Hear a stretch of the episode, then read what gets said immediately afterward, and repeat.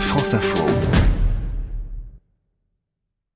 Et Fabrice Rigobert avec nous à la veille de la grande explication des Alpes. C'est un Italien qui a remporté la 17e étape du Tour de France aujourd'hui. Le maillot jaune est resté sur les épaules de Julien Alaphilippe dans cette étape remportée par Matteo Trentin, Fabrice. Vainqueur d'étape en 2013 à Lyon et l'année suivante à Nancy, le champion d'Europe en titre de 29 ans a signé en solitaire le troisième succès de sa carrière sur le Tour de France.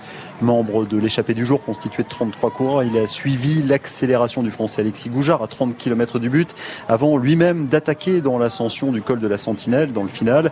Il a résisté ensuite au retour du Danois Casper Asgreen, deuxième, et du Belge Greg Van Avermaet qui a réglé le groupe de contre pour terminer troisième. Huitième place pour Pierre-Luc Perrichon, un temps à la poursuite de Trentin dans l'ultime difficulté du jour. Grosse grosse étape, beaucoup de chaleur. J'ai essayé de lancer le sprint de loin mais j'avais trop de toxines dans les jambes, j'étais vraiment à bloc et je n'ai pas réussi à, 400 mètres, je me suis rassis et tout le monde est passé, je n'ai pas, pas réussi. Je suis désolé pour l'équipe, j'ai fait ce que je pouvais, on a bien couru mais voilà, il en a manqué un petit peu. Trois Français figuraient dans le groupe de tête avec Pierre-Luc Perrichon, Anthony Pérez et Alexis Goujard. Combatif du jour hier, le coéquipier de Romain Bardet a manqué de carburant, écrasé par la forte chaleur. Alexis Goujard.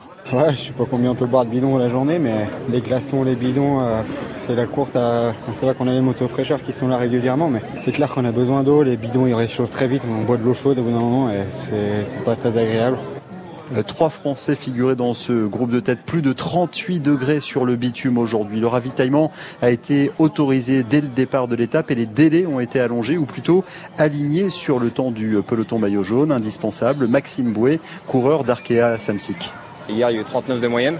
Là, je viens de voir, je crois, j'ai 36 aujourd'hui avec un orage pendant 10 minutes. J'ai eu un moment 42. Oui, c'est limite limite pour euh, un sport comme nous. On vient de faire 200 km à 40 degrés euh, dehors. Hier, aujourd'hui, et je pense que les organismes vont souffrir.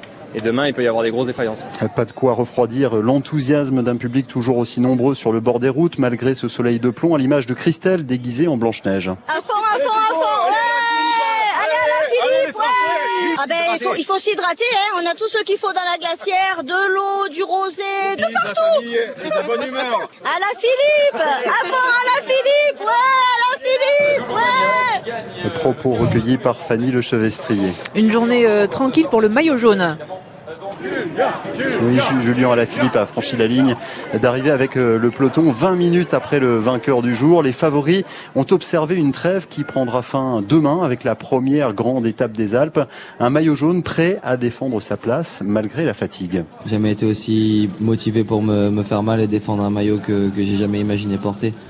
Donc euh, non, quoi qu'il arrive, qu'importe le résultat que je ferai à la fin du tour, euh, j'aurai tout donné donc j'aurai aucun regret. Et j'ai vraiment hâte.